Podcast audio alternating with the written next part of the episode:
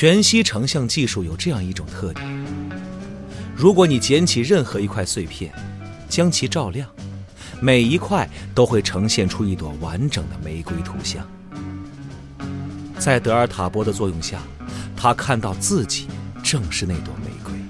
One pill makes you larger, and one pill makes you small. 仔细想想，我们都是彼此生活中的碎片，事实难道不是一直如此？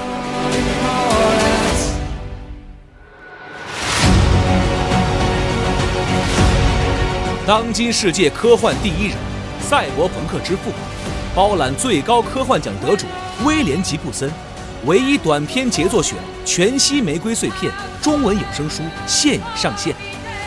北京时代华文书局二厂、积禾网联合出品，郝祥海、常荣山、叶知秋、严摸摸演播。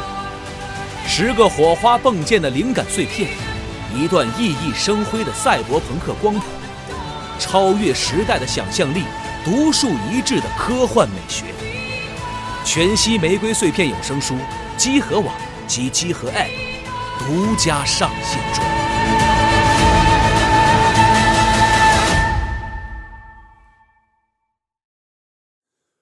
Oh, Santiana gained a day away, Santiana. Napoleon of the West, they say, along the plains of Mexico. Well, heave her up and away we'll go away, Santiana. Heave her up and away we'll go along the plains of Mexico. She's a fast clipper ship and a bully good crew. Away, Santiana. And an old salt yank for a captain too. Along the plains 我们先聊什么呢 Mexico. 先还是先真是先从我开始，今天咱不一样，好好吧？来，其实，但是好像之前也是老是从我开始，哎，不就是应该从你开始啊，特别是哎今天我们录了这两期吧，今天我都没玩如果能录两期的话，你你这俩都没玩是吧？其实都没玩。那咱们先从一个比较就是怎么说比较温和的这个话题开始引入别别上来就唠这俩游戏是吧？是不然不然不然唠唠你没玩过，这还有点那什么呢是吧？是，就是我前两天就是十二月三十一号，我这边十二月三十一号，我做了一个这个叫什么？我做了一个这个跨年的直播节目，是，我我去看了，然后这个这个你你看了，没有那么看那么长时间，因为家里还在收拾屋子。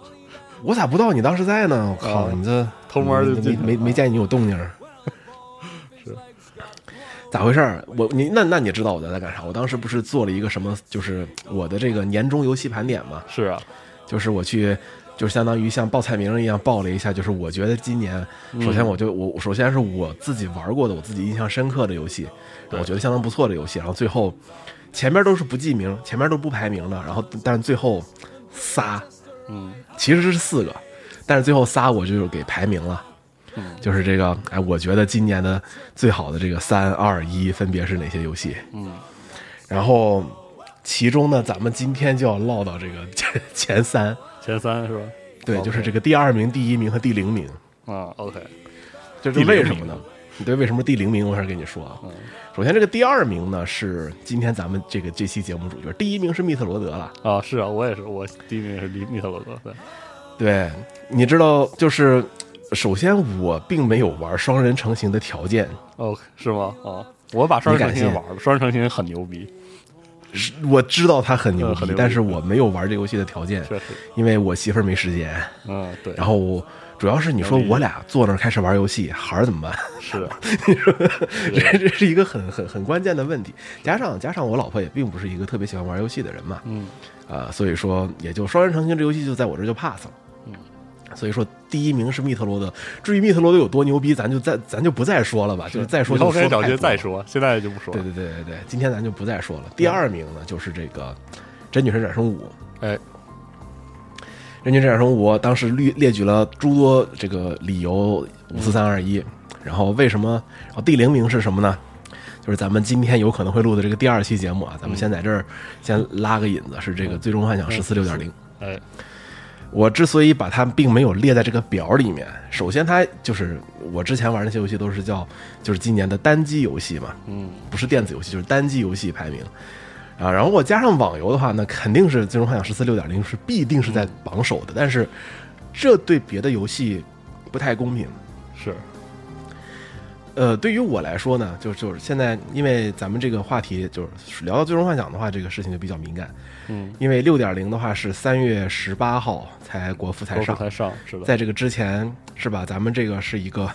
关，就是听众量相当不小的节目，咱们咱们现在这档节目是吧？啊，听众量相当不小，所以说我并不想在这儿给大家贸然的去剧透什么的，而且这个我觉得六点零的这个这个体验最好，咱们千万不要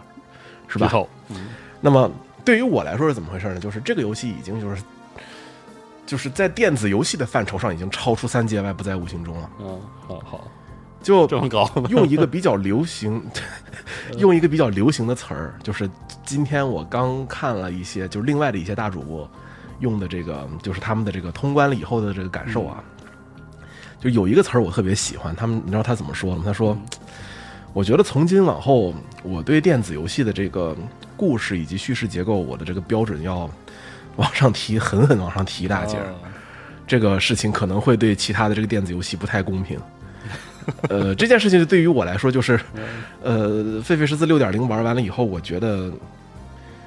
我觉得电子游戏做到这个份儿上，已经基本上就是到到了一个新的境界了。哎呀，这么高的吗？好，就是你这这就就就咱我就说嘛，这个事情我咱们可能非常吹的非常厉害，但是当然的这个事情咱们如果有第二期节目，咱一会儿再哎，那。我觉得 F F 十四六点零那期，至少在它上线前，我们聊了，可能对，我们可以聊聊电子游戏，呃，网络游戏这个事儿。对对，我就咱们一会儿就说，我就说这游戏它为什么这么好。是，然后就是相当于于是做一个这个游戏的介绍，就是对于一些，呃，我我觉得首先是你在玩这游戏的人，你不可能不玩六点零。是，那么我觉得我就去哎做一个，呃，大家都很痛恨的那种传教士，我去大家向大家推荐一下这这游戏为什么这么好，为什么我对它评价这么高。但是今天咱们首先要说的这是这个真女武，哎，是。这真女个武这个游戏吧，真女神转生这个系列吧，我只能说吧，本身哎。是吧，就很有很有特殊地位，我只能说，嗯，你觉得是什么样的特殊地位？就是怪呀、以怪出名啊，这个系怪啊是真的是这个系列，我觉得是以怪出名，嗯、确实，就是它是以邪以邪道是啊，就是属于那种，就是它不是那种王道剧情，但是都是它从头到尾剧情设定。，我认为是除几乎可以说，在系统里面有很多东西非常邪。我觉得它就是除了主要系统是个宝可梦之外，比较容易理容易让人理解之外，嗯但它不能叫最主要系统。其实它就是真正难玩起来的系统，比如说战斗中的属性相克也好，还是说那个众魔的互动也好，它都很怪，都特别怪。其实也还好吧。其实我跟你说啊，我觉得我最在我心目中，真女神转生是怎么回事呢？嗯就是它是一个，它事实上是一个非常主流的游戏，但是它是所有主流游戏里边最邪的那个。最写的，嗯，是，因为它是它是阿特拉斯最擅长做的传统 RPG 啊，对，对，哎，稳稳当当咱们现在刚刚刚刚刚你用了三个字啊，这三个字我一般很很谨慎使用啊，我跟你说，嗯就是宝可梦这三个字我都我现在我都不敢用了啊。然后 是吧？呃，但是有一说一，就是首这事儿你得罪得罪两批人。是，知道吗？确实首先你得罪宝可梦粉，人家不玩真女神转生，然后你老老老听在这碰瓷，对不对？第二，你得罪真女神转生粉，因为真女神转生来的比宝可梦早，啊，对，是这样的，呃就是这个抓小怪物，让小怪物对使一小怪物去帮你打架这种事情，其实是让他一个一个一个一个是吧？他他他八八几年就有了，对因为这个这个因为我后来发现，就是之前在那个新闻节目里有聊过，我是觉得你去就是跟世界互动有一个最讨巧，或者说最呃最不费力，但是效果最好的一个模式，就是那个嗯，抓个小动物，或者就是说把把把野怪抓进来变成你自己，然后他变成你自己，而且他在陪伴你，这个感觉是个就是我认为是最佳的一个模式，就是我嗯特别希望 RPG 有这个模式。我觉得这是为什么，这个就是宝可梦很多人会一代一代玩的原因，你知道吗？对啊，这也就是为什么 DQM 大家这都非常喜对欢，，是的，所以我是觉得真女神转生就是在这个部分来说，它它是符合这个结构的，所以它特别迷人。但同时，嗯那些陪伴你的玩意儿特别不一样，特别怪对。所以说让这个让这个系列特别的 有意思。那些东西都是就是人家的名称，人家叫恶魔啊。对，然后你跟他们的互动又又很不同于别的，就是这种你你能打怪物招到其他，跟他哎互，动。对对，对，你你你想想，就是别的这类似于游戏，就是你和他产生了一定的日语羁绊，羁绊，对啊是，吧？你和他这个，因为你们在共同战斗嘛，，比如说有的时候对这个很很危急或者然后就最起码就是最起码这个过这个这个这个这个你们之间的关系是一个很正面的关系，是的，真女神转生绝对不。对，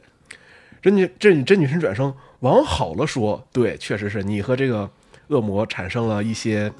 情感，或者是说一些正面的情感，然后他就是一直陪伴你也好，或者是他一直呃和你在一起共同战斗也好，最最起码是你的同伴，对吧？有一些呢，就是在你。呃，虽然说所有的这些恶魔你招募来了以后，其实大家都一样的，一视同仁嘛，都是在你手下的这个给你给给你打工的。是但是呢，有一些人他人家来的时候，人家就进队就说啊，这个我们是雇佣关系，为什么呢？因为你在这个入队的时候，入队前你不是他他他的各种骗吃骗喝，各种跟你要东西，对吧？然后有的是这种什么你你不情我不愿，然后被你强行拉过来的这这样的一种关系啊。然后总总而言之，它就是一种。啊，并不是这种，就是非常呃，都都是什么啊，我们我们都是好朋友啊，哎类似于这样的一阵其乐融融那关系没。有这种东西。哎，对，并没有特别其乐融融，而且它整个这个，呃，历代它的这个招募众魔的过程都挺痛苦的。我是能说，对五代已经这个，这就是说到这五代，就是五代在招募众魔方面已经是属于我觉得是简化到，我觉得在真女神转生里边我没有见过这么这么简单的这是吗？哦个。，我无法判断这个就是简没简化因为我当时我玩的第一款真神转生是《奇异之旅》嘛，啊，我就没跟他们聊明白。很难的。对，我没跟他们聊明白过，就是我跟众魔沟通这件事情上，我我一直玩到我放弃，我都没有找到什么章法，我就感觉都是随缘。哎，给给你的感觉就是一切都是随机，对对，就同一个众魔，然后就同一类型的众魔，或者是同样一个场景，然后每次都不一样，对啊而，经常不重啊，这啊是啊，然后就搞了我就但是就就很迷惑，你知道？哎，如果我没有记错的话，《奇妙之旅》好像还有交涉技能这个东西。好像涉及到了我我记得真的不是好像很清楚了，因为上一次玩《奇妙之旅》是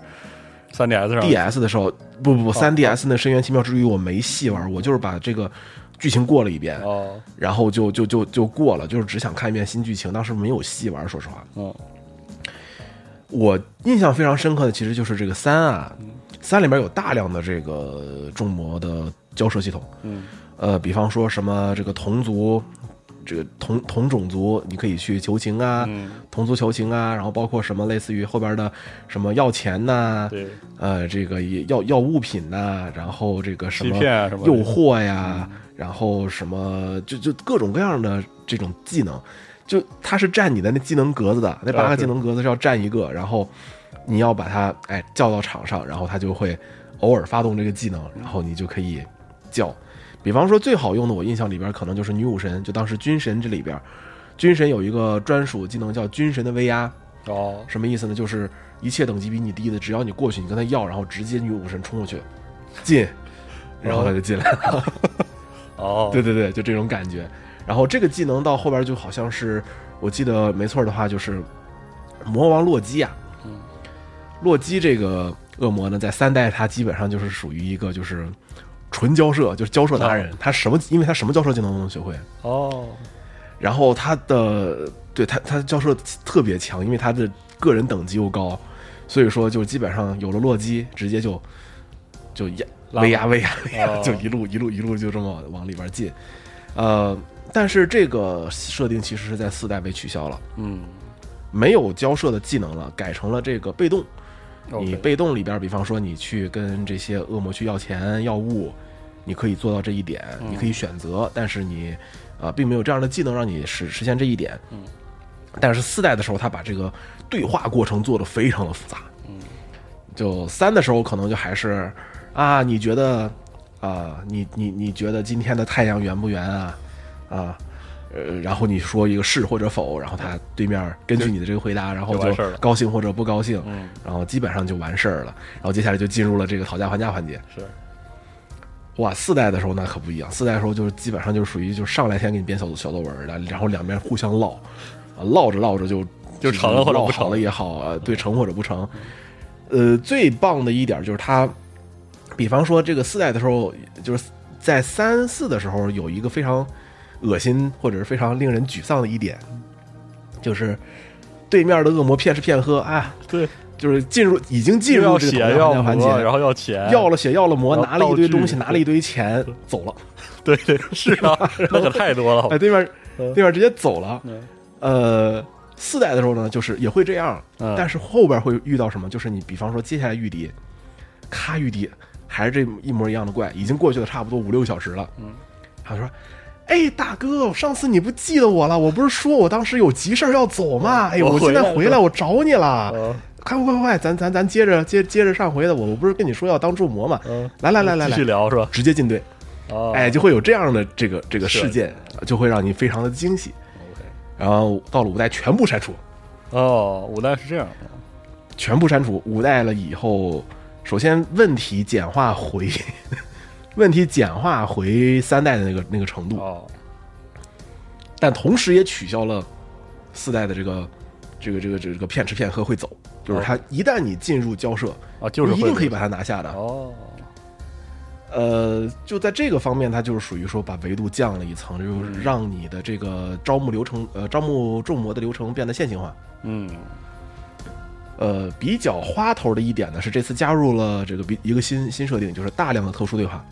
啊，是我发现了，就是里面有对，些大量的特殊对话。奇怪的对话，就比方说，我印象比较深的是，啊、我印象比较深的可太多了，狮王子，对吧？狮王子是纸做的，嗯，贝尔芬格就是那坐马桶那个、哦那个那个大魔王，冰冰那个冰冰魔王嘛，嗯，呃，见到狮王子，哥们儿，能能你能帮我擦擦吗？这么逗的，啊，对，然后啊，双方进行一番唇枪舌剑，因为这样事情啊，让狮王子非常的不悦。贝尔芬格见到了美人鱼，小姐，你能给我冲冲吗？特别的，你知道吗？特别的下三路，哎啊，，如此恶趣味，对对对，很恶趣味。但是有一些好的，比方说这个是谁呀、袁易经见到他的师傅，哎，是哪一位？嗯，哪个天王来着？哎，不太记得了。然后就会啊，两两个人就会啊叙叙旧，然后哦怎么怎么地，啊，就这样的一个，啊，对对对，聊聊一聊这个，聊一聊这个过去发生的事情。其实互动量没有降低，就维度虽然低了，但是多样性其实还不错，多样性是有一些，嗯，但是就是在 gameplay 的方面上面可能就降一些吧，就是因为你你会去天天去收众魔，啊是啊，然后你天天在做的事情就降低一个维度，然后你偶尔会遇到的，因为它那个谁和谁会触发这个特殊对话是已是是定的，哦这个都是写好的剧本啊，所以说在那个就是在稳定性上有所提高，就没有以前那种，因为我是觉得真女神转生，我当时。因为我没没机会深玩嘛，因为我玩了开头，然后我媳妇儿看完就被抢走，我到现在也没有摸到那个。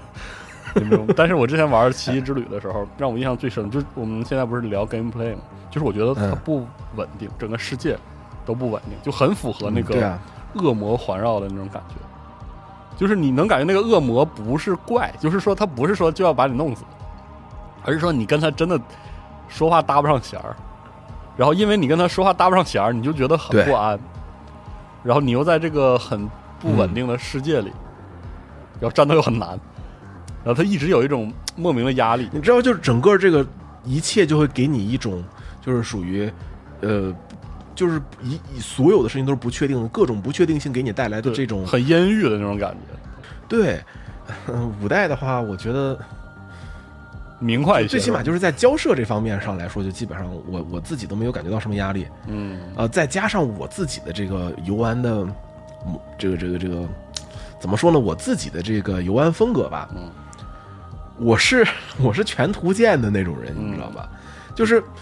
我一般都还没推到下一个地图呢，我这块儿自己已经快把下一张图的那些恶魔都合完了，哦，然后就游戏尤其是到这个后半段，我基本上已经没有过什么需要交涉的这个这个事情，哦。我基本上全都是，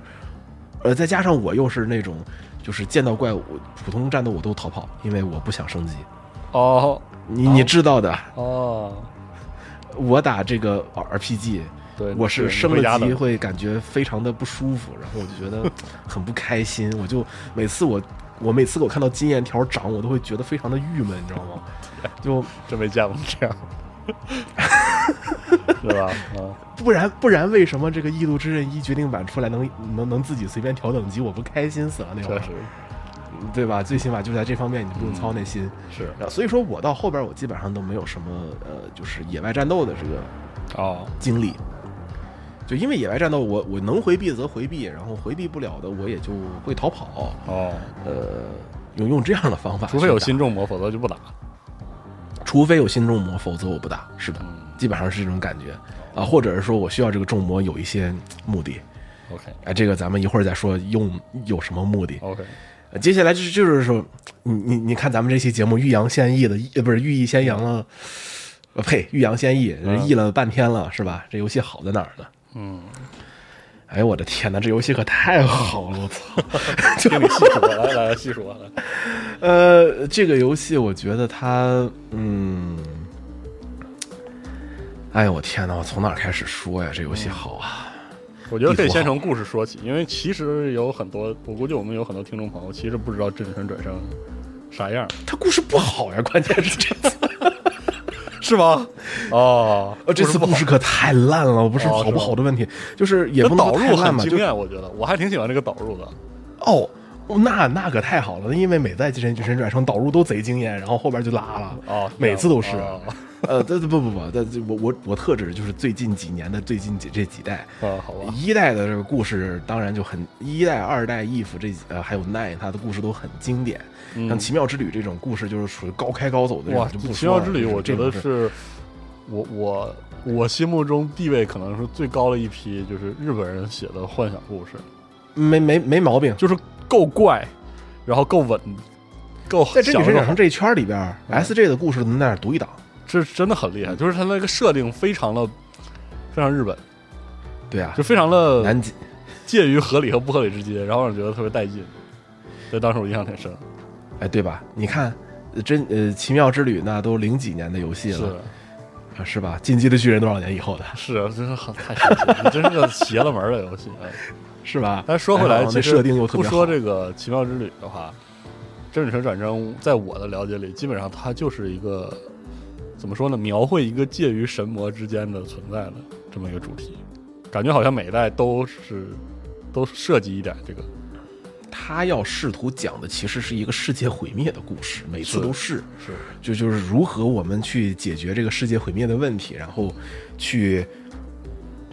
就就是每次的故事基本上都是什么什么套路呢？啊，东京毁灭了，是，然后这个这个这个这个这个是是这个这个神仙和恶魔打起来了，对，然后一边代表正义，呃，不是一边代表秩序，一边代表混乱，你跟哪边儿？对啊，这就是这个基本的基本套路对啊。于是你每次都有三条路线嘛，LCN 嘛，对对吧？你有你有这个秩序线、混乱混乱线，还有你的中立线。不鸟他们两这都是边的事。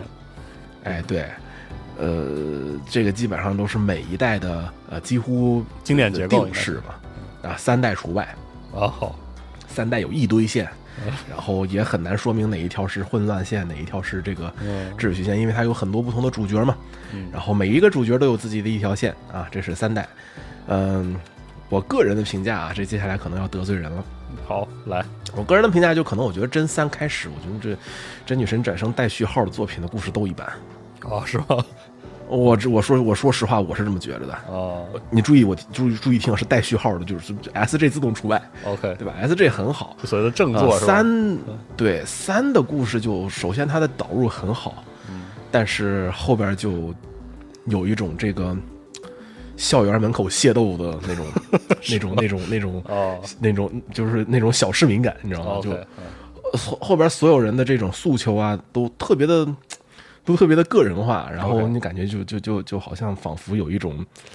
格局不太够的感觉。哦，呃，在 M 版就是在在狂热版里边加入了这个新的。呃，就是加入了新的混沌王线了以后呢，就这个事情就变得更加的，呃，明讲就稍微改改的好了一些。哦，那还行。最起码就是有了一条这个，就是任修罗为了自己，然后想要去探究究明一切，哦，就有谁都不点大开大合那种线。哎，对对对，谁都不靠，然后我就只只哦只靠自己，然后我就向内求，这样的一个故事，那就就还行。四代的话，我的天呐，四代有着我觉得是整个真女神转生系列最棒的引入。哦，因为我当时记得那个时候，就反正好多年前，我我还嗯见过几次你们讨论四和四嗯 F，、嗯就说四其实 4F 在当时很那个评价口碑整体上不佳，相对不。呃，其实不不不不不不是它的口碑不佳，是只有那几个点口碑不佳。哦，呃，首先它的那个新恶魔的设计实在是让人说不出话来。嗯他当时是这样的，因为那个就真女神转生四是金子一马第一次说是我要。是吧？我要这个从画师这一块儿退居二线。嗯金子一马在四代的时候是去做去去编剧，嗯，哦，金子一马是四的编剧，然后呃，他就没有画新恶魔了。嗯，然后新恶魔呢交给了土居正之的，那那应该是土居第一次扛大旗对。但是呢，因为土居是一个纯新的、纯纯的纯萌新那会儿，哦，然后土居也没有去设计很多恶魔，然后用大量的恶魔都是请这个，就是让给日本的各界，哦，就是各界佼佼者，对，然后让他们去做。比方说，当时是有一个特别著名的，完了我我记不得他名字了，假面骑士的那个画师，那个那个、那哦个设计师，哦。然后当时还有各种各样的特摄的设计师，哦，然后，哎呦，假面骑士这个设计师叫什么来着？我真的是死活想不起来。但是他不是特别喜欢画虫子吗，啊是啊然，后他就 他就把他就把这些这个这个四大天使画的，就是跟跟虫子差不多。哦，然后就这件事情假面骑士皮套的感觉，对对，他就是有一点那种感觉，哦但是就是他的这个形象，因为他因为这几个四大天使在以前是有形象的，金子一马是设计过的，然后他改了，他这个哦形象变得有点过于的剧烈，剧烈，然后包括这个路西法，他的这个形象变化也实在过于的剧烈，再加上这个剧情里边路西法，现在说四的剧情算剧透吗？不算吧，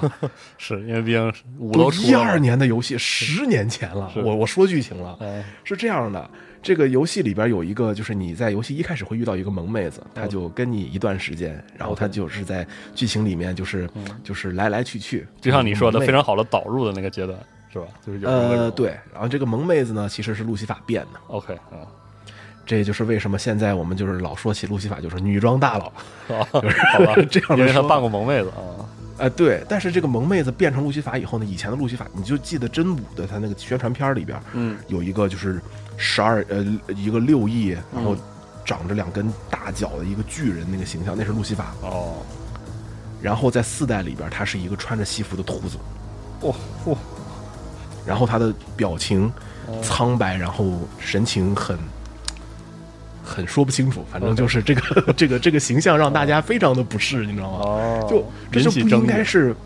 这就不应该是路西法的样子，你知道？就是尤其是以前他那么就是如此霸气的一个形象，突然就变成一个就是他以前特别就是变成一个糟老头子。靠那个传统神话或者是传统对。信仰体系那种造型，然后他这次换成了一个特别新派的嗯。再解释，对对，就是很对很解构的一个形象，就是很多人都觉得很不适应，喜欢的当然有，就这个这个就是属于就是超级褒贬不一，当时四代的时候。然后对，然后这个是他的这个比较比较比较怪的一个点儿。然后第二个比较分歧的这个就是大家的争议点，就是他的这个后半段的剧情。嗯，后半段的剧情，这个金子一马当时就直接选择了一个纯意识流的心流叙事，哦，然后就对，然后就整个的这个叙事节奏，经常不讲明白事儿是吧？对，然后就整个就变成了一个谜语人谜语人开会，然后开会开到最后，最后怎么样也也没说清楚个所以了，哦。然后就就就收了，关键就是，哦，但是他处理的特别好的就是他的这个 LCN 的这个这个分歧，然后这几个就就是这三就是 LCN 这三条线的三个主角嗯，做得非常好。哦，人物是真的立起来了，当然人物立起来是在前半段那个引入那段。嗯，我跟你，我觉得这期节目咱们其实就是，呃，说到现在真武好哪儿都还没说，不对，过是的，不过真四还是说一下吧，就是他当时那个剧情是怎么回事？就是你你是一个在这个中世纪的一个从一个中欧中世纪的欧洲的国家，你出生的时候，你是一个中世纪欧洲的国家，然后这个国家的人自称萨姆莱，哦，对，这些战士自称萨姆莱，但是他们都是欧洲的哦人，中世纪的那个，然后他们说的是英语，哦，设定上，他们说的是英语，然后他们会有拿到很多遗物，这些遗物一看就是手机，哦，现在的那些东西，然后手机开了机以后，上面写的是日语，他们管这个日语叫神明文字，哦叫天神文字，就是这是神神神的文字，没人懂，哦。因为他们说的是英语。然后他们呢是居住在一个一个一个地方，这个地方呢名字呢叫呃叫叫东之呃叫东之玉国，嗯啊然后这个主角来自的地方呢叫啊、叫基奇乔治村儿。好你知道这个村儿的名字就很有梗，是你知道他你听我说这个村儿的名字，基奇就吉姆拉。吉祥寺村不，他们说的是英语，所以这个村儿叫基奇乔治村。哦哎，然后你们一开始在这个这国家里边，然后就是一个引入剧情，然后呢，这国家下边啊有一个地方叫奈落，哦就是有一个门儿啊，你进去后你可以一直不停的往下爬，就跟爬就跟爬塔一样，哦一直不停的往下爬，爬到里边啊，底下那些说是奈落里面居住的呀，都是这个污秽之人呐、不可接触的他们都是脏的，然后他们就一直爬呀爬，爬呀爬，因为要打败这个居住于奈落里面的大魔王嘛。嗯打完大魔王，咔打破最后一层壁障，来到了东京塔的塔顶。哦，哎呦呵啊、然后说哦，原来奈落下面是东京，就是那个瞬间，哦，太啊所以说牛逼了。导入特别牛逼，你知道吗？确实。对，真的太牛逼了。哦，五代呢，这个导入则是对我很喜欢这个导入，就是就是把那个日常变成非非日常的那一瞬间，对，处理得特别你你我我我觉得阿特拉斯特别聪明的一点，你知道是什么吗？吃了屁股的甜头了，但是但是没有完全吃，啊。很聪明，对吧？这次你主角上来就是一个你完全熟悉的环境，是就是尤其是你玩过 P 五的话，你就觉得这个这个开场 都是一样的太是。吧 P 五，就一模一样的一个开场，就是你在教室里边，然后教室里边老师点你名，然后你要对对对。说你的名字，然后下课了，然后你要跟朋友下学，然后结果夸叽对呀，就给你扔到那里，夸叽东京毁灭了。哎哎，这个这个这一下导入，这个很很漂亮，后边还后边更牛逼，是吧？就是这个就是这就是真武，就是真女神的这个一系一一路的这个这个就是怎么说，她她她她一直这样，就是在前百分之五十的剧情，哎呦我的妈呀，怎么这么牛逼？然后突然一下在最后就就全部了，全部全部垮掉，啊，是吗？感觉就给你一种全部垮掉的感觉。就是游戏里边，就是尤其到后边啊，我就我就非常不客气的说了，人物是没有动机的，就就就很明显，你的那几个主角就是你的朋友嘛，你的妹子，那眼镜哥还那黄毛，对吧？就这这这几个人，然后突然一下黄毛，对，突然一下黄毛就获得了这个启迪，然后他就要去怎么着了？呃帮他那个阵营去了，然后他就他就突然一下就哦我要这样做了，哦，为什么？媒体其实就也也不能说媒体，就是如果说你去细深去去细琢磨啊，他会在平时的你去多跟他对话几次，他就会有这个往那方面发展的倾向啊。然后你去跟教室里边别的同学聊天儿，会旁敲侧击的提到他最近很这个自己一个人叨逼叨去叨叨叨这些事儿啊。但是，嗯嗯，你正常玩家你不去琢磨这些东西的话，对于一个正常玩家，我可以保证他就是一个非常突兀的一个转变。太就是很扁，就是没就是所有的人物就是工具人，哦，他们的塑造甚至不如那些支线里边的这些恶魔。恶魔哦，就是对于我来说，我觉得他可能这也许这也许是他们刻意为之，嗯。就是去刻意的把人类塑造成一个非常扁平、没有什么性格的一个一然后让恶魔栩栩如生。对，但是恶魔却非常的栩栩如生，就所有的恶魔塑造都那么的好，就那些支线里边那些恶魔，哎呦我的妈呀，都都活了都，嗯哎，就就很有意思，他的这个选择。这次的这个好一点，就是支线特别好，支线剧情，几个大型的支线任务链，哦坐下来坐下来，我只能说这叫这叫叫一个通体舒畅，你知道吗？哦，很舒服。这个这个支线的这个过程，而且奖励非常丰厚，大部分的支线的奖励是给你解锁新的恶魔嘛，OK，你就可以在你就可以在邪教之馆不是这次叫邪教世界，你就可以在邪教世界里面去合成他们了。嗯然后等等等等，就剧情上面来讲的话，我觉得主线可能会让很多人就是丈二和尚摸不着头脑，而且都是看了真绝集以后也就觉得就这也就这样了，是吧？就这，然后支线非常精彩。还记得上一个我这么说的这个游戏叫什么名字吗？你幻影异闻录是不是？欢迎，我以为是 DQ，我以为是 DQ，那不是，DQ 十一主线好啊，好对啊，炸了好吗？主线也很好，幻影异闻录嘛，幻影异闻录不也是主线就那回事儿，然后支线都还挺好玩的，对吧？就 很阿特拉斯啊，我只能说，你倒不是说很一组是吧？一组可能就就就就就就擅长干这事儿，有可能就是大故事讲不好，小故事讲的一个比一个溜，是不是？是这种感觉。有可能。嗯，那那又说了个不好的，咱还说好的吧？哎对，你还说好是什么呀？呃，哎，我太好了，这游戏 我靠，又开始好的不得了。咱这个咱我不是咱搁这搁这说相声呢，怎么回事？我怎么感觉这个赶紧说点好的，这个这个都半个点儿了，你知道吗？就没说啥好话，感觉 就很奇怪啊。哎这期节目，这期节目这个我感觉这个节奏就特别像卖布头，你知道吗？是是有点这感觉。哎，来来来，说他好啊，咱们要说他好。嗯，这游戏它这个地图啊，它这个地图啊有多好啊？就是大家可以去，就是怎么说，就是我教唆羽毛去玩这游戏的时候啊，嗯我是并没有跟他说这游戏地图有多好的，OK，我只跟他说你这个你得玩儿，我靠，你得玩儿。然后他玩到后边，我就问他，哎，你觉得这个地图探索怎么样啊？然后就哇，那可太牛逼了。然后我就跟他说，这是阿特拉斯第一次做这玩意儿。哦，是啊，哎，真是，然后突然一下，就是所有人在我，你看你也是这个反应，所有人在我提醒他，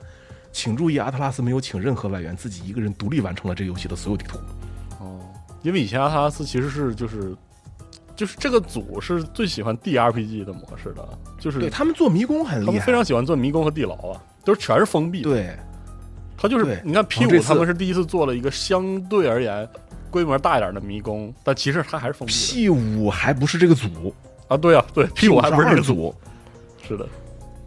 对他们来说，他们最拿手的就是世界树，就是塔，哦就是真女神，就是一层一层的都塔，啊对对，一层一层的，单层的迷宫小型的这种，对对对哎，对对对对对，这种单层迷宫玩的太溜了。是的，这次呢，嗯，我能看到他们想要去，就是把这个迷，他们也有这次也有迷宫，嗯中间这游戏只有两个迷宫，各只有三层，哦，各只有三层的两个迷宫，而且都非常的简单。就哦一个是魔王城，一个是最终的这个迷宫叫万古神殿。这两个迷宫我能看得出来，它的这个就是他们在做迷宫的时候的这个怎么说思路也好，或者说他们的想法也好，能能感觉到。老手艺了。但是他们的这个心思显然不在这儿。哦，就是那这俩迷宫，我就说我就直说了吧，哎，又开始说不好了。这两个迷宫吧，嗯就是所有玩的人都会觉得这两个迷宫可能有点在应付差事的感觉，就是实在是不够劲儿，嗯，就就太弱了。这两个迷宫就是力度不够重，也没有什么难度，基本上就是平推，然后过了就过了。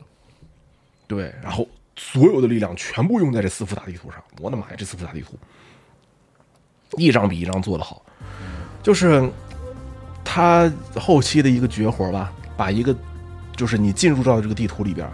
你一眼能看见八到十个这个收集，嗯，你第一眼看到这八到十个收集，将是整个地图最难的这八到十。哦，你就已经一眼能看上它，你找不着这条路，你就不知道该怎么过去。哦，然后你就得犄角旮旯。你知道它那个地图的纵深，就是两栋大楼中间有一个楼梯，然后这楼梯通向通通了一个小斜坡，这斜坡穿到那边山上，从那个山上的山顶跳下来，能跳到这个楼的楼尖，从这楼楼尖再跳一个、两个、三个，能跳回你一开始那栋楼上去。就就就这结构哎呀，比比皆是，太多了。曲径通幽了。就，哎，对，就整个地图的这个感觉就不像是一个第一次做这种大地图的这这个人呢，就就基本上就是再加上这游戏里边还藏着这个两百个雅哈哈嘛，啊，是啊，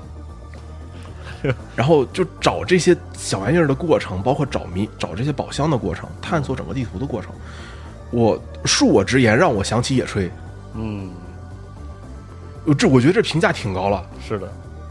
就是相当高很很 很多样哈，很多样的这种隐藏的，对，就是我觉得上一个能让我玩出这种感觉的地图，我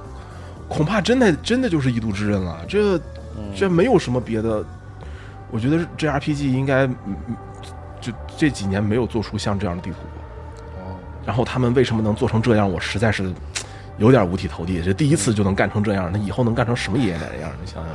实在太吓人了。确实，也说明他嗯在、他们在四和五之间想了很多，做了很多。做了这么久嘛，毕竟是还是有有有很多提升。再有一点好的呢，就是它的这个探索，探索的时候，它在这个地图上面放的这些东西啊，本质上还是开放世界那一套。嗯，进去以后，咔一个大眼球，这大眼球就是它就是，呃，就是 鸟看点，嗯，是吧？就是那个塔，就是你把这大眼球打了以后，啪，这个就圈就开了，了，然后然后给你叭叭叭叭叭地图上标一大堆，是，很经典标一大堆啊啊，这儿是支这儿是支线，啊，那儿是呃那那儿是收集，对那儿是宝箱，然后 你就你就开始去找，是吧？对，但是这个找的过程有点儿有点有点太好玩了。哦，就算你知道它在那儿，你你到达那个过程，它是好好设计，而且有变化。对，就我刚刚就说的，我要说的一点就是，这个游戏的几乎的所有的收集都是上来就告诉你它在哪儿，哦，你很有，然后你得去找。哦，这个找的过程，这不好我设计天哪，这个就是一个是？吧？说起来很容易，真设计而且要有变化。我跟你说，英灵殿《刺客信条：英灵殿》也是这样，你也知道它在哪儿，嗯，人家地图都给你标的好好的，然后你去了之后，你发现是一个千篇一律的那种，就是一个封闭的屋子，然后然后你需要找一个角落拿弓射一个射一个锁把门打开，就每一个都是这样。然后你你解到第十个的时候，你想骂街，就是这样。主要是这个过程，一样的呗。对这个过程特别难，你这个过程要有哎吧设计，对吧？你说到这儿的时候，我就发现呃还是要还是要好好设计。呃我我我这么跟你说，就是心心留一点儿，就说一下我就是跑这个真女神转生五的这个地图的体验。嗯自好比咱们就也是举个例子，行，我看到这儿有一个宝箱，我要去拿这个宝箱，然后我就开始，你知道我要干干什么吗？我要首先爬到一个高点，鸟瞰地形，这个宝箱我从这儿出发，我能开始从哪儿走？然后哪些地方能连着，然后我就得看这个地，像不像？就真的就很像野炊，你嗯看到这个东西在哪儿，然后你得去那儿，你得想办法怎么去这个嗯过程，然后找着路了，然后你还得实地的去勘察一下。嗯，然后这次就是这这游戏的这个地图的这个绘制啊，就是整个你打开这个地图以后，就是那个就是就是小地图打开了以后呢，这小地图上是会用不同的颜色给你画等高线的。哦，然后，对，然后那个地图上面稍微有那么一个小棱，嗯意思就是你过不去，就是就这里就有就就就就就有高低差，你你是你你是上不去的。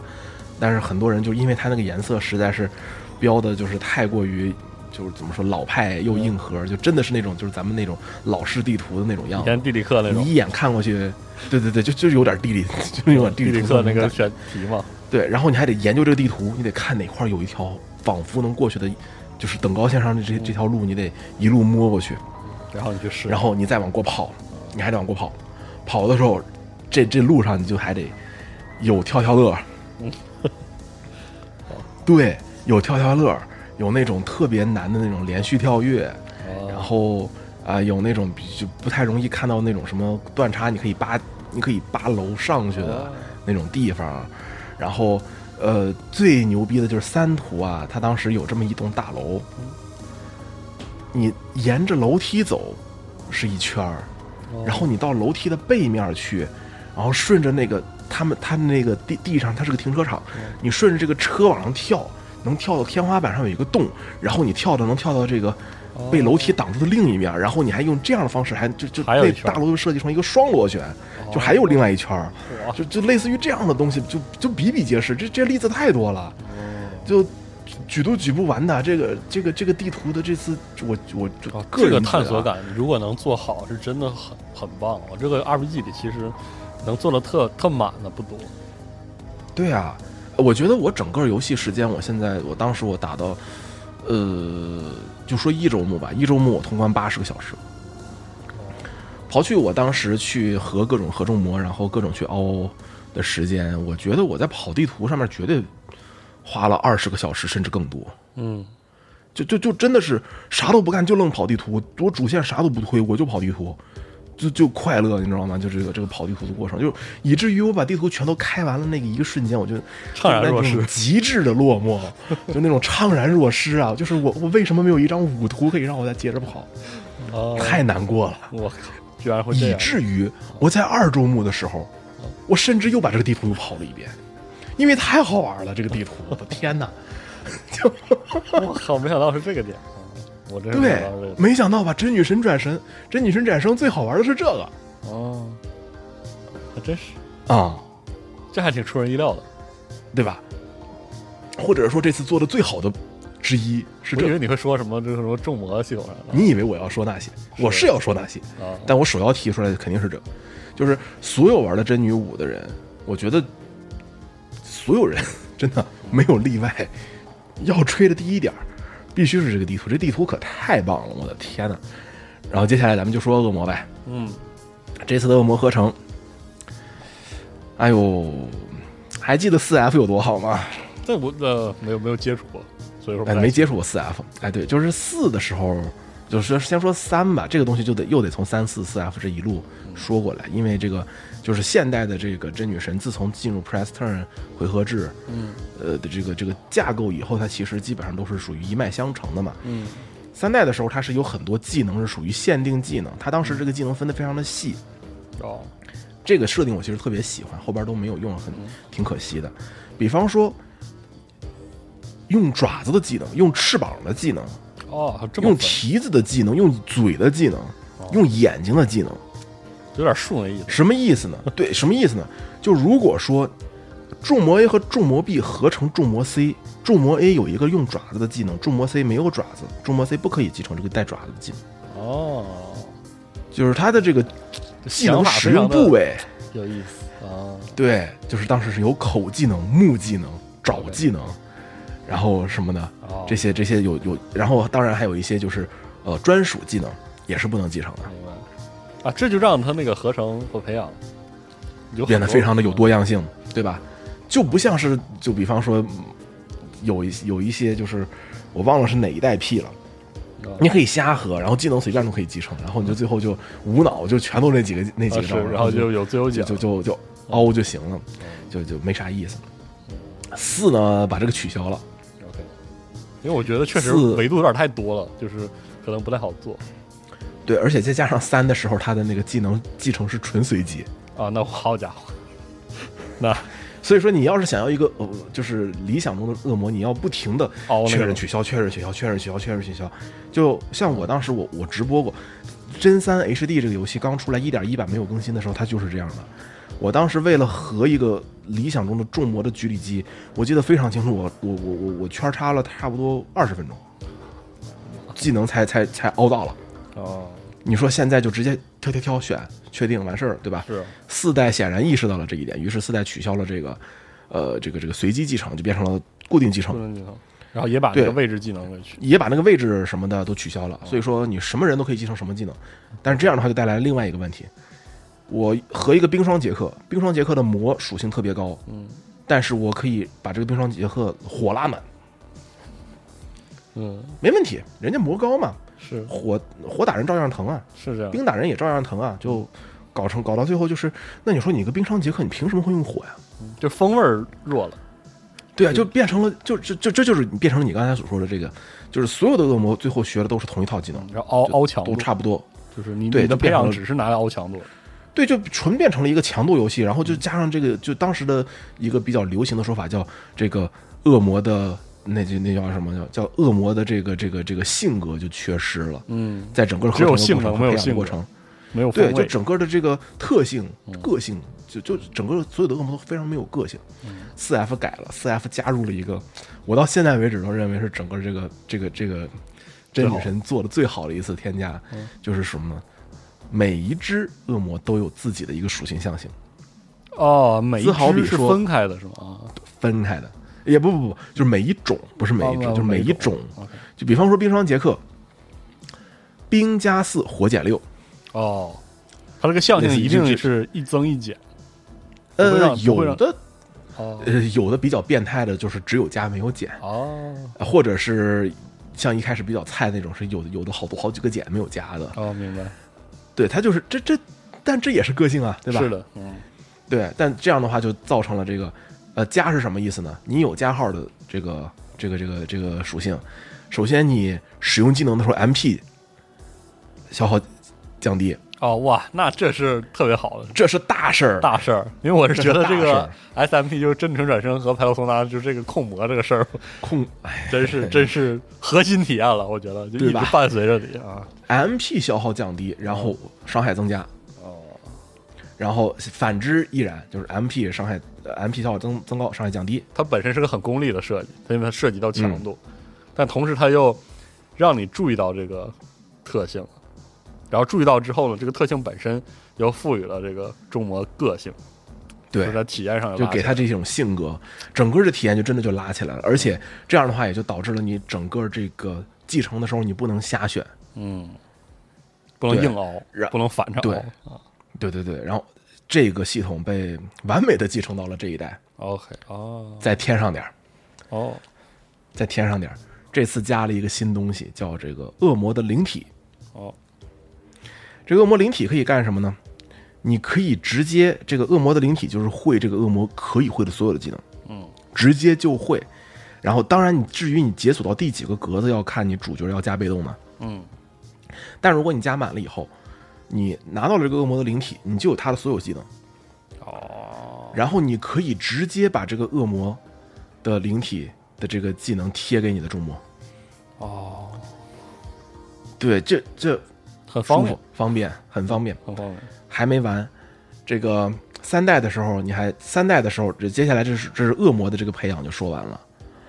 恶魔培养说完了以后，说主角的培养，主角培养其实一直是这个真女神转生的一个非常大的一个议题吧。三代的时候，它的这个主角培养是属于人，你会有很多的祸魂，然后你去培养你的祸魂，然后你每一个祸魂都会升级，然后你祸魂升级了以后，你会获得的这个祸魂可以学到的这个技能等等。然后呢，到了四代呢，就变成了这个，等你重魔升满级了以后啊，你主角就可以从重魔身上拉技能。哦，对，然后那那那，但是三代的时候呢，祸魂还跟你这个主角的这个这个属性象性相关，相关，哦，对吧？虽然说这个属性象性这东西，恶魔来说是固定，但主角固定了就未免太没意思了，对吧？是的，哦对，所以说这个三代的时候呢，你的这个呃属性象性呢，就是跟你的这个当前装备祸魂绑定，，OK，哦，你可以随便换，你可以随便换。可以换啊，对，四代的时候呢，这个属性象性呢就跟你的这个身上的装备有关。嗯，对，然后到了五代把装备取消了，是是啊，把装备取消了，然后就变成了你可以贴，你可以把这个恶魔灵体的这个属性象性贴到你的人身上。哦，其实更灵对，活，就是对更灵活了。啊呃，也也也让让你的这个强度也变得更强了。就是真女神转生其实是怎么说？就是大家都觉得这游戏难，对吧？是难，确实难，但是呢，它有一个限定，就是难是前期或者是整个这个游戏的，就是开荒的这个，就是在你积累的过程中非常难。但游戏到最后，等你强起来，你是没边儿的强。嗯，这个你玩 SJ 之后，你应该有体会，就是是。等你真的强起来了以后，你是强的没边儿的。嗯确实，这次依依旧是这样，就是你依旧是强的没边儿，但是它这个强的没边儿也是有一个就是控制范围内的那种强。所以这才巧嘛，你得让玩家觉得自己很强，对，就是让玩家觉得自己是没边儿的强，但是这个部分也就玩要设，玩家觉得自己音霸，但是这个音霸是可控可控核聚变，你知道吧？对对对对对，就这种感觉，哎，然后哦，这就是他的这个培养这次有这么好，然后就是战斗，战斗其实也好，你知道战斗这个部分啊，嗯，我我特别喜欢 P 五的一点，其实我我很喜欢 P 五的战斗，真的假的？，对，你知道吗？因为我觉得，因为 P 四 G 我玩的不是很好很多啊，就是嗯。P 五当时我是觉得它是一个，它虽然是回合制，但是它在交互上很利索，嗯，就是有一点，就是它虽然是一下是一下的，但是我嗯总是在决策，然后我一决策就给我收益，就是那种很快很快乐，而且很快的来回的感觉。这是当时我对 P 五就特喜欢的一点。嗯，我觉得这个，我觉得《真女神转生五》，至少我开头玩的那下几下战斗也是这种感觉。它比 P 五，它跟 P 五相比就是高压了。整个那个战斗一进入战斗之后，整体压力很大，嗯但是依然就是很很很凌厉。我是觉得你选的是什么难度吧？普通难度啊普通啊，已经被锤那够难的。那够难呐。是啊，呃，就是有一个梗嘛，嗯阿特拉斯这个公司对难度的理解跟正常人有点不太一样，啊，对吧？他们家的简单就是别人普通，这很杜牧啊，这是呃，他们家普通，别人家难，他们家的难，呃，在别人家那儿不存在这个这个难度。啊，是能感觉出来，那普通真的已经非常难了。对，然后就因为这个，他们就一直以来都非常难嘛，然后就这次就加入了这个 safety 难度嘛，safety 就是你试了 safety 难度吗？没试没试，我估计啊我告我告诉你灌溉难度 safety 难度是，你知道这个逛街难度有多逛街吗？你你对敌人造成难伤害是十倍，敌人对你造成伤害十分之一，哦，我直接就直直接就数值怪，哦，你就一路 auto 都能打，是什么都能打，特别的舒服。OK，你就只如果只想看剧情的话，但是我觉得你说你真的逛街的话，就好像缺了点啥是，对，感觉好像有点缺了点啥。是，毕竟是这是真神转生嘛。嗯对对对对对。然后这个游戏它的这个难度上来讲，呃，压力不小。嗯呃，你要说压力的话，我觉得就算后期你变得阴罢了，还是有压力还是因为是可控可聚变，对，你该能感到压力的地方，你照样有压力。这才是厉害的地方，我觉得。对你该暴毙照样暴毙，这个是没这个是没得说的。是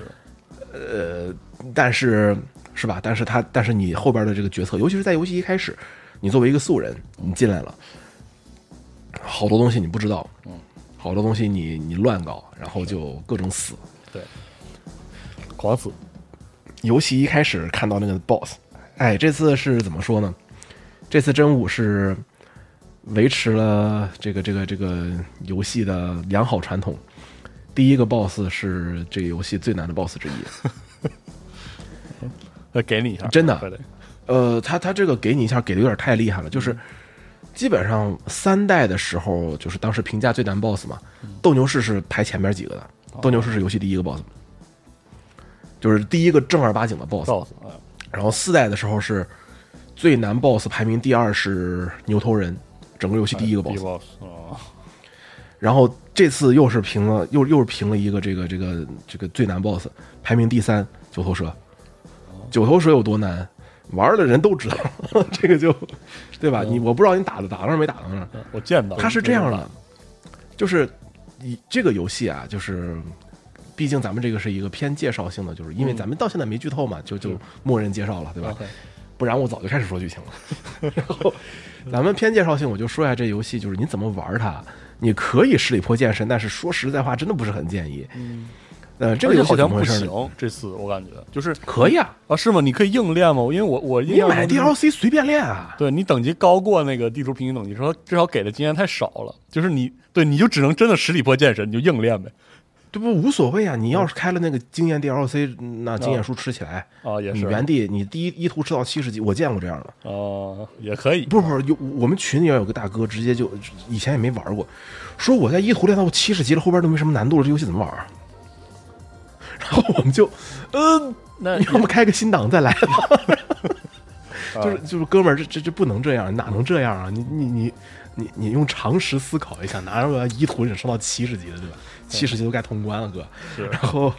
对，然后你可以你你可以这样选择，嗯但是就是一般怎么说呢？就是尤其是打 BOSS，你跟 BOSS 平级意味着你在这个等级获得的资源，获得的就是你的重魔、你的这些药品、你的资源，可以非常轻松的打败这个 BOSS，这是跟他平级。评级 OK，对，呃，不能叫碾压，但是你可以用，当你获得了对策以后，相对优势啊轻松通过。嗯对，你可以轻松通过。正常 BOSS 的攻略等级是减二或者减三这个样子。哦，减二的话可能是正常难度，减三稍微有点挑战一点，嗯减五就不太推荐了。这次的这个等级压制挺挺厉害的。明显，嗯，就是你比他低三级，还是可以跟他搏一搏。对，举个例子啊，但但我要要说这个这个这这这场战斗设计的有多那什么？这九头蛇它是火怪，嗯你在减二难，你在减二的时候，你能获得的最强的它弱兵，你能获得最强的兵系战力是美人鱼，哦。确实非常强，魔又高，暴风雨中的歌声又特别的强，嗯。但是他弱火，哦，对，所以说他，然后然后九头蛇它这个火焰吐息是乱击，哦。是会对单体造成多大伤害的，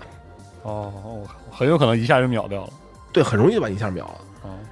哎，对，所以说就在这方面就给你卡住这样子，然后关键是打完九头蛇以后，马上你面对下一个 boss 是个女娲，就就你知道吧？我当时打的时候就感觉到一堵钢，一堵就是一堵一一一面钢板，我就瓷子似的撞在这面钢板上面，我就我感觉我过不去，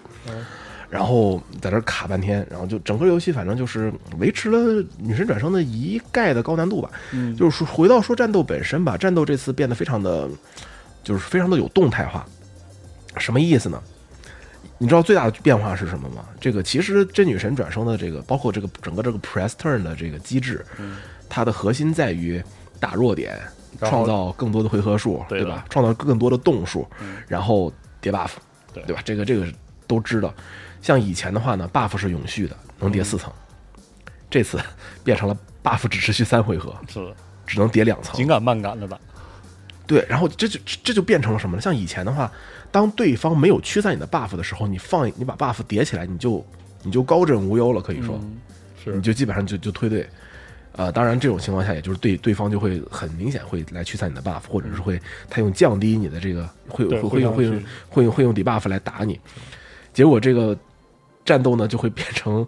双方互相拔河的这么一个态势，嗯。就是其实大部分时间你都没有在拔这个，对，大部分你都在拔这个 buff，嗯。拔，然后你好，我终于拔到加四了，咔打一回合，他下一回合拔一个大笑，行，从头来哇，哦，又开始拔，基本上每次都是这个样子。这次的话有一点这个感觉，但是因为有这个三回合的限制，哦，使得整个的这个决策上面就拼那个节奏点哈，一起一落，对，又多了一个，维度，你我得在这三回合叠回起来两层，我我叠完两层，，我得不断的判断是不是真的，嗯，我用两回合叠了两层 buff，我第三回合得动了吧？不动的话没了。是，或者说你可以再续一下，但是万一对面把我怎么地了，我该怎么办？哦，哎，就是紧张感一下就起来了，就像幻影异闻录，幻影异闻录就是这个样子的，是你可以叠两层，然后续三回合嘛，这一模一样。呃就就就这个，我觉得这个改动让整个的这个游戏变得非常的有趣，就是嗯打起来的话就非常的有动态。不断在判断，就没有高枕不断地无忧的那种，在思考就是你不会有那个注意力松一下劲儿的那种感觉。他松一下劲儿，你 game over 了，别想，对吧？哎，就是这么一个游戏。哎，反正对于我来说，今年的这个 RPG 啊，去年的 RPG，去年我觉得这 RPG 井喷太多了，很多很多。我觉得年头上的这个《勇气末世录二》，嗯，然后后边的《美妙世界》，然后这个《薄暮传说》，哎，是《薄暮传说》吗？薄暮传不是不要不要薄暮传说，是新的传说。是是哪个传说啊？破晓传说，破晓传说说什么呢？破晓传说，然后再加上这个，嗯，都都是很优秀的游戏。但是我心目中最佳的这个 JRPG 就就真的是真女，然后然后再加上前几天你知道吗？真女神转生就是首月销量八十万，我靠，太好！我的天哪！就是阿特拉斯除了整 P 个五还有什么能卖这么好？都很少。对吧？我我我如果没有记错的话啊，当然当年的 P 五刚卖的时候只有日日区，但我没有记错的话，这个数是比当时 P 五第一个月要好的。嗯，是呃，反正就是这个数出来以后，阿特拉斯发发喜报，世嘉发喜报，我们没有想到这游戏卖这么好，谢谢大家的支持，哇哇哇说半天，哎，好消息是吧？对，八十万，真不容易。然后也是也是该怎么说，就是玩了这游戏的朋友应该已经玩过了。反正今天咱们这期节目就是就是咱们两个闲唠嘛，这游戏就是稍微唠一唠。真的，我觉得能玩到这个游戏，阿特拉斯真的厉害，赶紧赶紧的往下接着出吧。而且，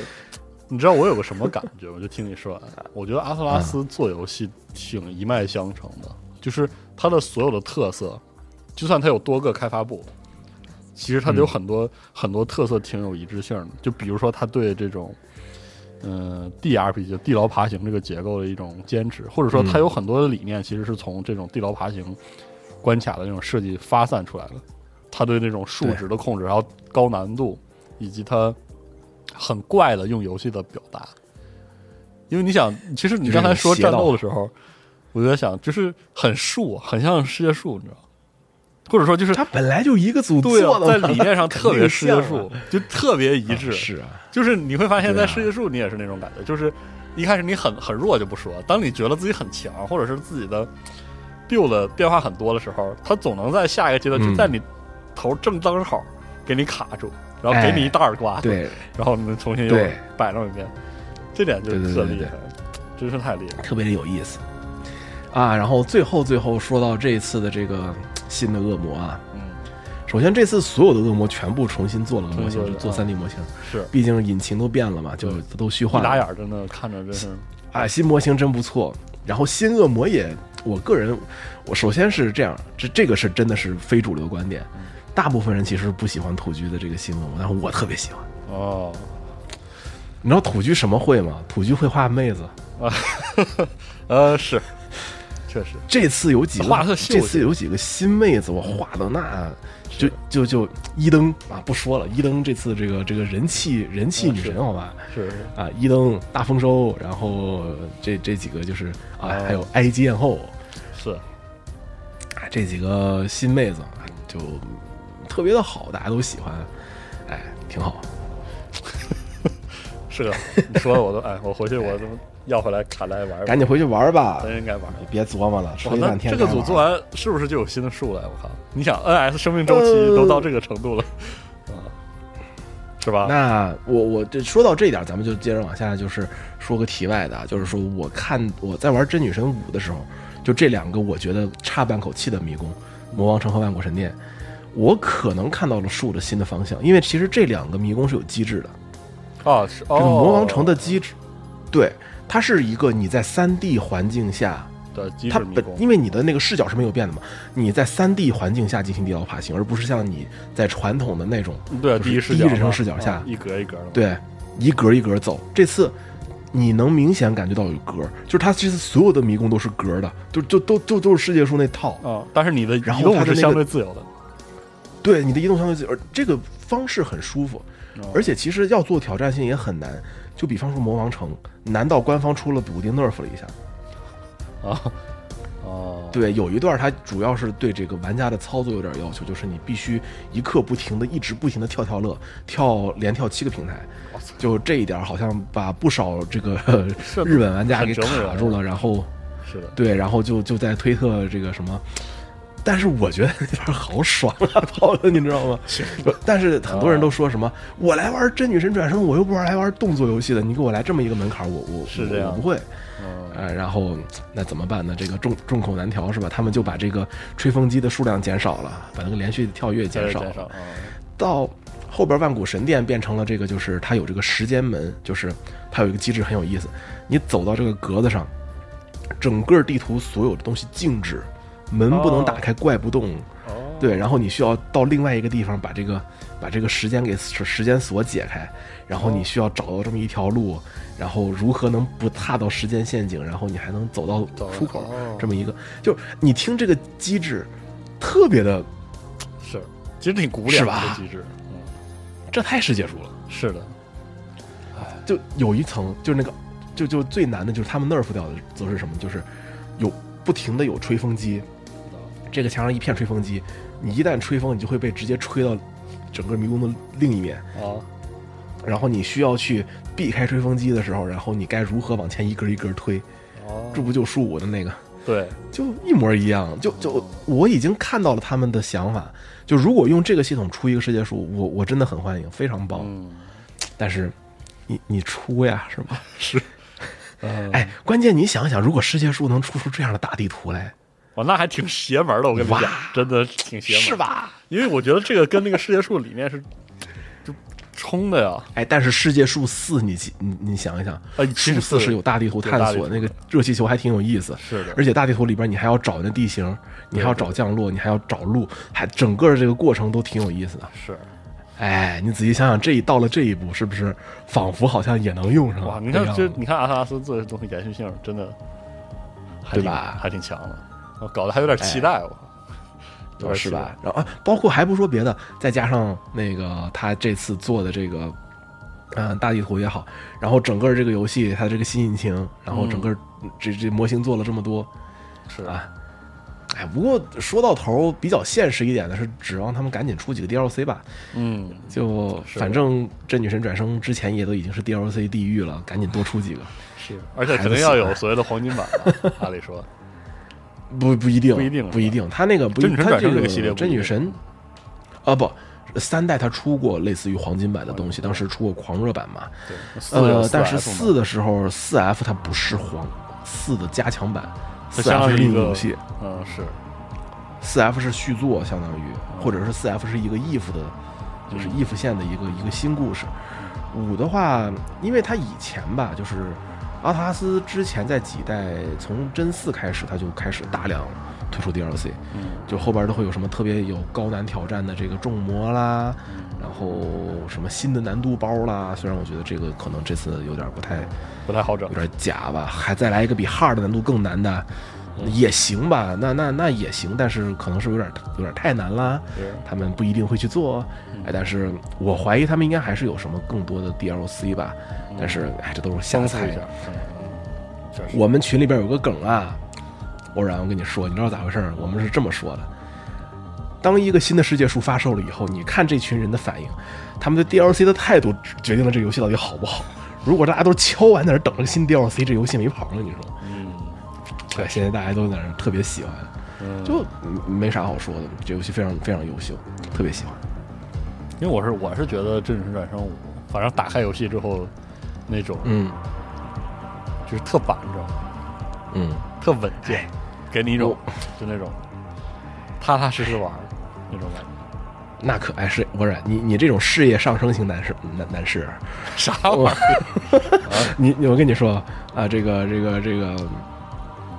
你老婆把游戏从你手上抢走是有理由的。像像你这种，我就说像你这种事业上升型男士，这个游戏会成为你这个事业前进的绊脚石的。我操，这么严重了？呃，特上瘾，特上瘾，特上瘾就就就玩玩的停不下来。过年的时候好好打一下，嗯，可以可以可以可以爽一爽。可以爽一下。嗯嗯，因为我玩 RPG 没有长劲儿，我好，当时打破晓传说的时候，我如同坐牢，你知道吗？真是打的如同坐牢，哎嗯，很难坚持下来。我我我觉得咱们等你玩玩过以后，可以稍微是吧？你可以把你聊的这个跑图的呃，再聊体验，哎，再来一遍，哎，可以试一试。行，那我们这期先聊这儿啊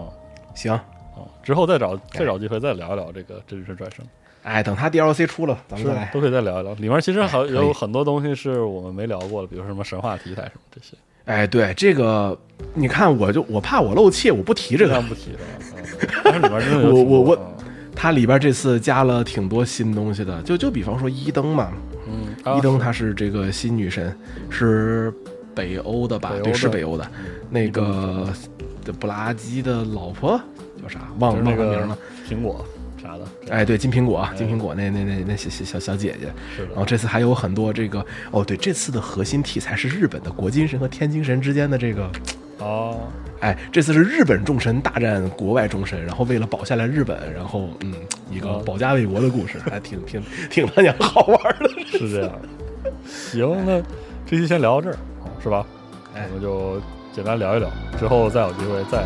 回过来再聊这个话题。